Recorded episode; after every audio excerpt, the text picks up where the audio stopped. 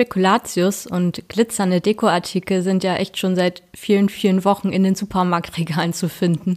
Und dabei hatte ich mich eigentlich gerade erst so richtig auf den Herbst eingestellt. Wenn es euch so geht wie mir und jedes Jahr aufs Neue so ganz plötzlich schon wieder Heiligabend ist, seid ihr hier genau richtig. Ich werde in der heutigen Podcast-Folge darüber sprechen, welche potenziellen Gefahren die Weihnachtszeit für eure Miezen mit sich bringen kann und gebe euch auch Tipps mit an die Hand, wie ihr euch optimal auf diese Zeit vorbereiten könnt, um sie ganz entspannt und sicher gemeinsam verbringen zu können.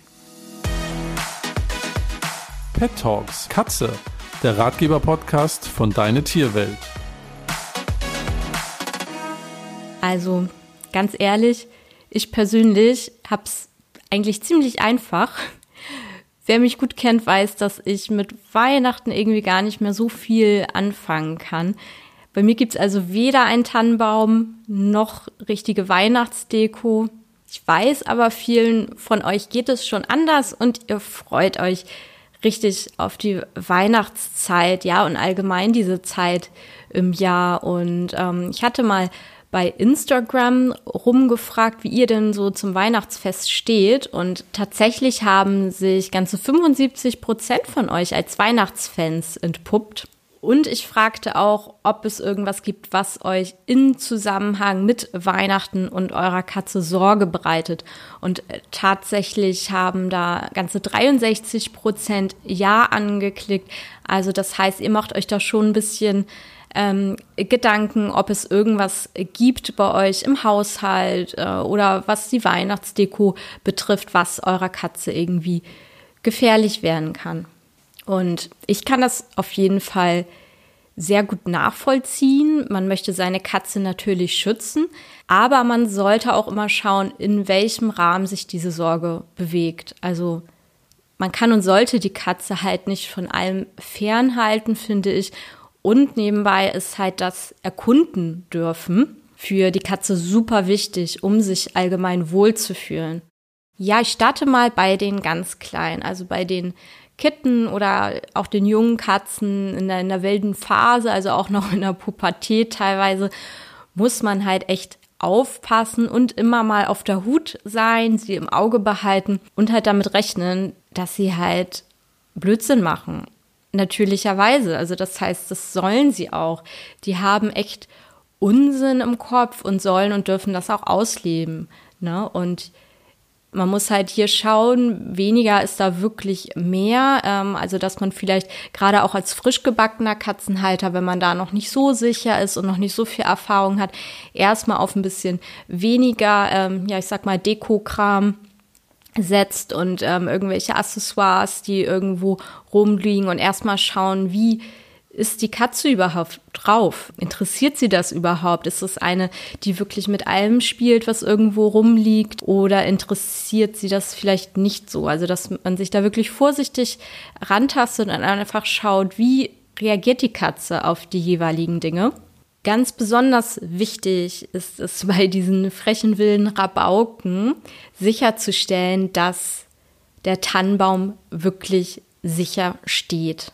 Ich nenne hier mal das Beispiel vom Kratzbaum. Ähm, ich habe wirklich nicht nur einmal gehört, dass ein Kratzbaum auf die Katze gefallen ist. Also das passiert tatsächlich, weil es viele, viele Kratzbäume im Handel gibt, die leider nicht so stabil gebaut sind, beziehungsweise oft auch einfach nicht daran gedacht wird oder darauf hingewiesen wird, dass die ab einer bestimmten Größe auch ja sicher an der Wand befestigt sein sollten zusätzlich, damit die halt so stabil sind, dass die ja Katze damit Anlauf ähm, hoch und runter rennen kann. Und so ist das natürlich auch beim Tannenbaum. Der Tannenbaum soll zwar für die Katze nicht den Zweck eines Kratzbaumes haben, aber wenn man halt ja so eine äh, kleine wilde Hilde da zu Hause hat, muss man damit rechnen, dass das zumindest vielleicht mal ausprobiert wird. Und wenn ja der Tannenbaum dann ähm, ganz unsicher steht, wackelt oder halt auch umkippt, kann das natürlich richtig gefährlich sein. Also das brauche ich jetzt nicht genauer beschreiben, das kann sich jeder selbst ausmalen.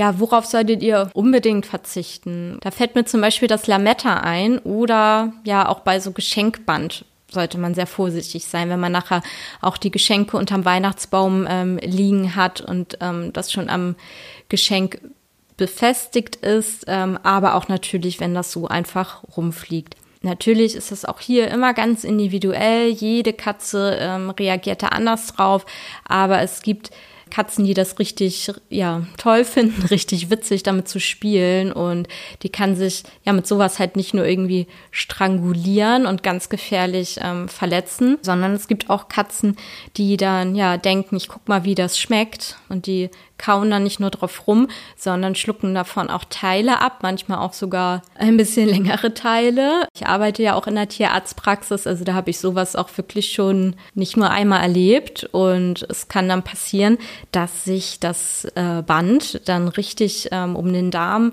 wickelt, zum Darmverschluss führt und ja, dann auf jeden Fall schwere Folgen nach sich zieht. Also hier ist, wenn ihr das wirklich seht, dass die Katze irgendwie sowas aufgenommen hat, hat oder ihr euch nicht sicher seid, ob sie das vielleicht auch runtergeschluckt hat, auf jeden Fall einen Besuch bei der Tierarztpraxis anzuraten, um da auf Nummer sicher zu gehen.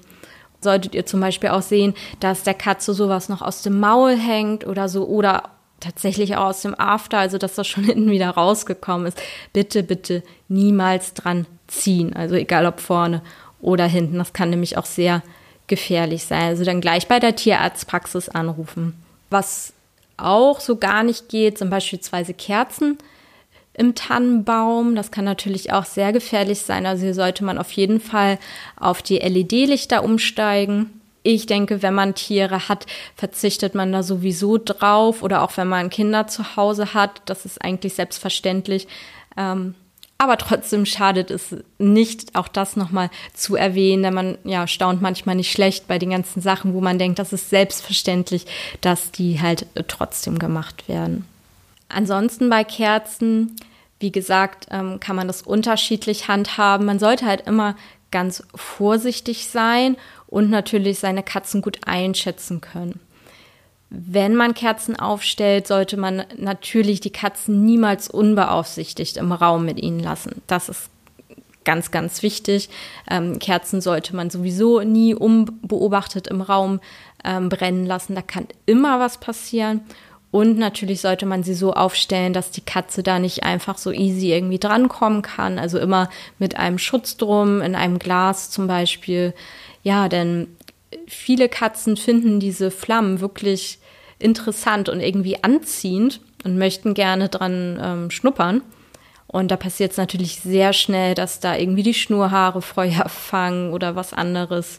Was gibt es denn noch so am Tannenbaum zum Beispiel? Da fallen mir noch die Glaskugeln ein. Glaskugeln sind auch ja nicht gerade günstig, denn auch die können mal zerbrechen. Also oft sind die auch aus so ganz, ganz dünnem Glas, finde ich, und total empfindlich irgendwie. Und das kann natürlich dann echt schnell zur Verletzungsgefahr kommen, gerade auch wenn die Scherben dann irgendwie am Boden rumliegen. Und wie gesagt, alles, was irgendwie leuchtet ähm, oder glitzert, schimmert, das ist natürlich für die Katzen und gerade für junge und verspielte Katzen super anziehend. Und ähm, hier gibt es natürlich auch total hübsche Kugeln aus Kunststoff oder noch schöner und gleichzeitig natürlich auch ganz umweltfreundlich gibt es Dekoartikel aus Naturmaterialien. Ja, also total süße Anhänger aus Holz beispielsweise, aus Stroh. Die sind für die Katze halt nicht gefährlich. Statt Kerzen im Baum oder auch am Fenster kann man dann natürlich auf Lichterketten umsteigen. Und hier muss man auch immer ein bisschen schauen, da sie halt für sehr ja, aktive Kätzchen halt auch vielleicht zum Verhängnis werden können, wenn ähm, ja die irgendwie in äh, Katzennähe, also in Bodennähe herumbaumeln. Ne, da könnten sie dann auch damit ähm, spielen und sich vielleicht irgendwie ähm, strangulieren. Da muss man auch mal ein bisschen schauen, dass man die, wenn man die am Tannenbaum anbringt, nicht zu tief setzt, sondern eher so ein bisschen höher anfängt, vielleicht, wo die Katze nicht gleich rankommt. Die Advents- und Weihnachtszeit ist natürlich auch immer mit viel Nascherei verbunden. Ne? Wer kennt's nicht? Dann kriegt man hier was geschenkt und da was geschenkt und irgendwie ist der ganze Schrank voller Schokolade. Und hier muss man natürlich auch gucken, dass ähm, ja man da irgendwie nichts offen rumliegen lässt, ähm, wenn man da so eine Naschkatze hat, die sich wirklich für alles interessiert, was irgendwo rumliegt, dass man das richtig sicher verstaut. Gerade Schokolade ist wirklich giftig, kommt natürlich auch immer auf die Dosis an. Aber da solltet ihr wirklich schauen, dass wenn ihr Schokolade irgendwie rumliegen habt, dass das wirklich richtig gut verstaut ist, so dass die Katze da auf keinen Fall rankommt und ja, irgendwie ihr das gefährlich werden könnte.